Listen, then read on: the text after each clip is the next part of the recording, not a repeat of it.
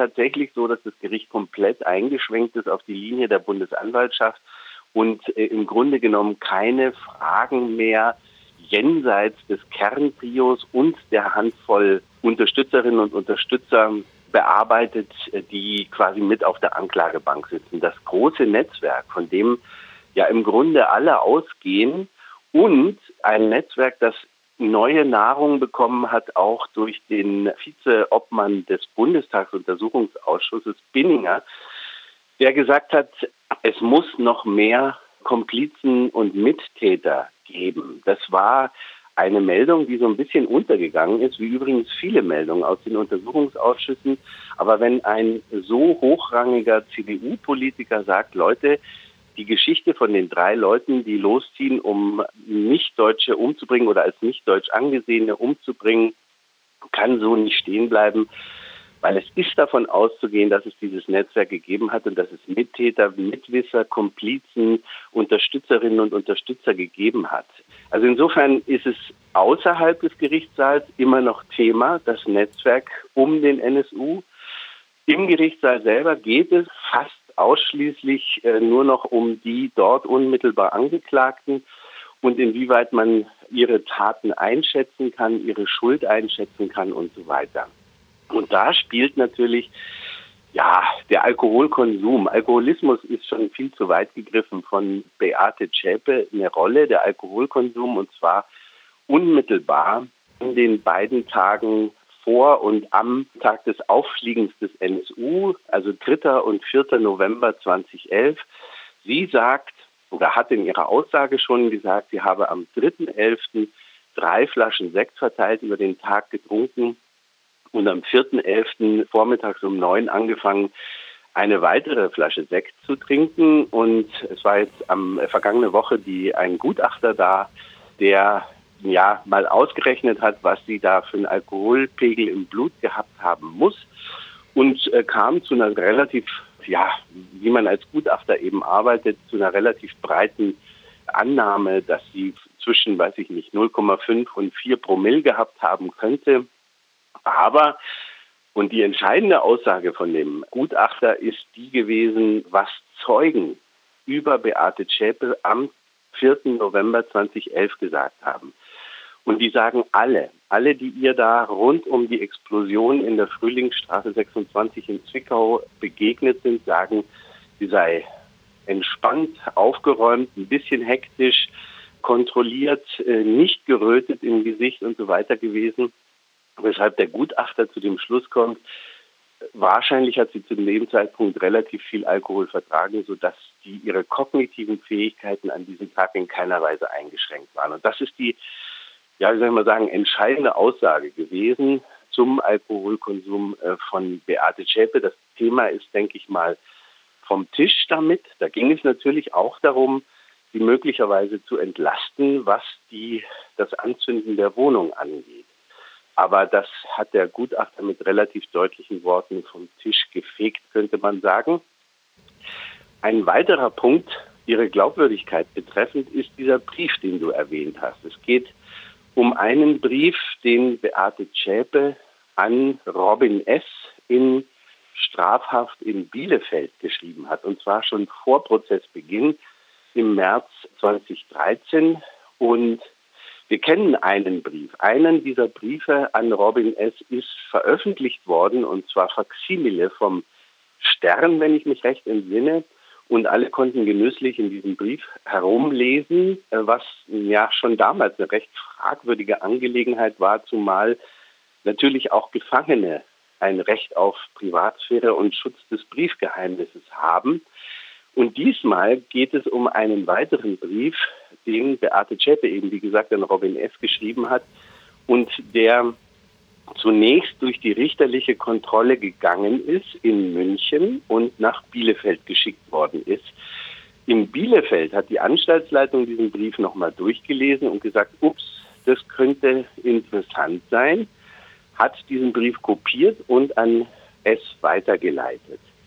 Und ähm, jetzt ging es darum, dass äh, der Nebenklageanwalt Alexander Hoffmann Passagen aus diesem Brief als Beweisantrag ins Verfahren einbringen wollte. Und dagegen hat sich natürlich die Eidverteidigung, überhaupt die ganze Verteidigung Zschäpe gestemmt, weil sie gesagt haben, dieser Brief ist nicht zu veröffentlichen und ist unrechtmäßigerweise an die Öffentlichkeit gekommen.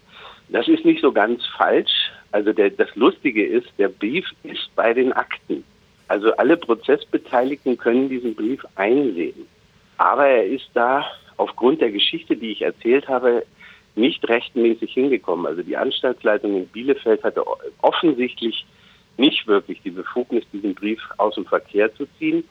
Wie dem auch sei, der Brief ist da, er ist in den Akten, aber er darf nicht verwendet werden, solange nicht das Gericht und die Richter haben entsprechendes angedeutet, diesen Brief beschlagnahmt und damit offiziell zum Aktenmaterial des Prozesses hinzuzieht. Der Brief, was man so hört von Leuten, die ihn gelesen haben, hat es offensichtlich tatsächlich in sich, weil er Beate Zschäpe genau als das Gegenteil dessen, als was sie sich selbst darstellt, zeigt, nämlich eine extrem dominante, selbstsichere, überhaupt nicht eingeschüchterte, überhaupt nicht opfermäßige Person, die jetzt im, sagen wir mal, koketten Umgang mit einem äh, Verehrer wie diesem Robin S. durchaus deutliche Worte findet und sich sehr dominant äh, positioniert.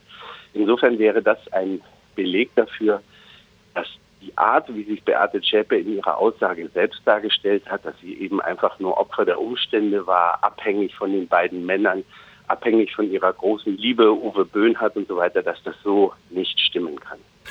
Etwas, was ja schon lange auch vermutet wird, aber kaum belegbar ist, auch nicht belegbar durch die Aussagen von Schäpe selbst. Die hat ja immer noch einen riesigen Fragekatalog, den sie eigentlich ja, angekündigt hatte zu beantworten. Wie ist denn da der Fortgang? Ja, also sie ähm, hat nochmal durch ihre Neuverteidigung mitteilen lassen, dass sie von der Nebenklage keinerlei Fragen beantworten wird. Das Gericht hat ja einen Teil der Fragen, ungefähr ein Drittel von diesen 300 Fragen, für zulässig erklärt. Die werden aber nicht beantwortet von Beate Zschäpe.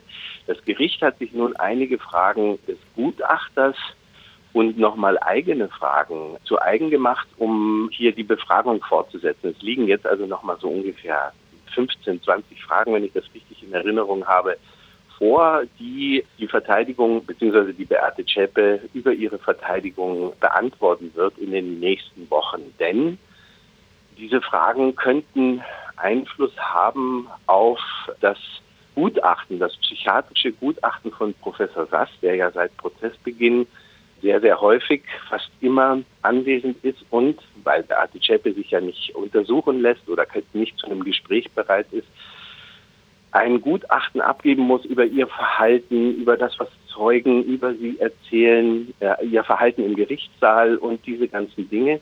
Und dieses psychiatrische Gutachten, das soll nun nach Ankündigung von Professor Sass Mitte Oktober ergehen, vorgetragen werden. Und viele haben jetzt gedacht, aha, jetzt kommt das psychiatrische Gutachten, das heißt, wir sind am Ende der Beweisaufnahme. Das hat nochmal ein bisschen zu Irritationen, vielleicht auch zu Hoffnungen geführt, weil die allermeisten sagen, wenn es nicht mehr um das Netzwerk, um das große Ganze des NSU geht, dann sollte der Prozess möglichst schnell tatsächlich auch zu Ende gehen. Richter Götzl hat aber eindeutig klargestellt, dass mit dem Gutachten, mit dem vorläufigen Gutachten von Professor Sass der Prozess bzw. die Beweisaufnahme noch lange nicht zu Ende ist und es nach wie vor Möglichkeiten gibt, Beweisanträge zu stellen, weiter nachzubohren, weitere Gutachten anzufordern und dergleichen. Das heißt, die Einschätzung, dass wir vielleicht noch dieses Jahr mit der Beweisaufnahme fertig werden könnten, ist ein bisschen ins Wanken geraten. Es könnte sogar tatsächlich sein, dass wir erst im Frühjahr mit der Beweisaufnahme zu Ende kommen, dann die Plädoyers und dann irgendwann, sage ich mal pathetisch, so Gott will, auch tatsächlich ein Urteil ergeht die Erwartungen an den Prozess selber, dass da jetzt nochmal große Klärungen kommen in Richtung Verstrickung Geheimdienste, in Richtung Größe und Mitwirkung des Netzwerkes NSU bei den Mordtaten und Bombenanschlägen, Raubüberfällen und so weiter, da ist nichts mehr wirklich zu erwarten.